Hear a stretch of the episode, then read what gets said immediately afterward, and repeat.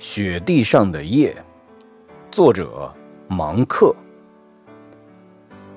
雪地上的夜，是一只长着黑白毛色的狗。月亮是它时而伸出的舌头，星星是它时而露出的牙齿。就是这只狗，这只被冬天放出来的狗。这只警惕地围着我们房屋转悠的狗，正用北风的那常常使人从安睡中惊醒的声音，冲着我们嚎叫。这使我不得不推开门，愤怒地朝它走去。这使我不得不对着黑夜怒斥：“你快点儿从这儿滚开吧！”可是。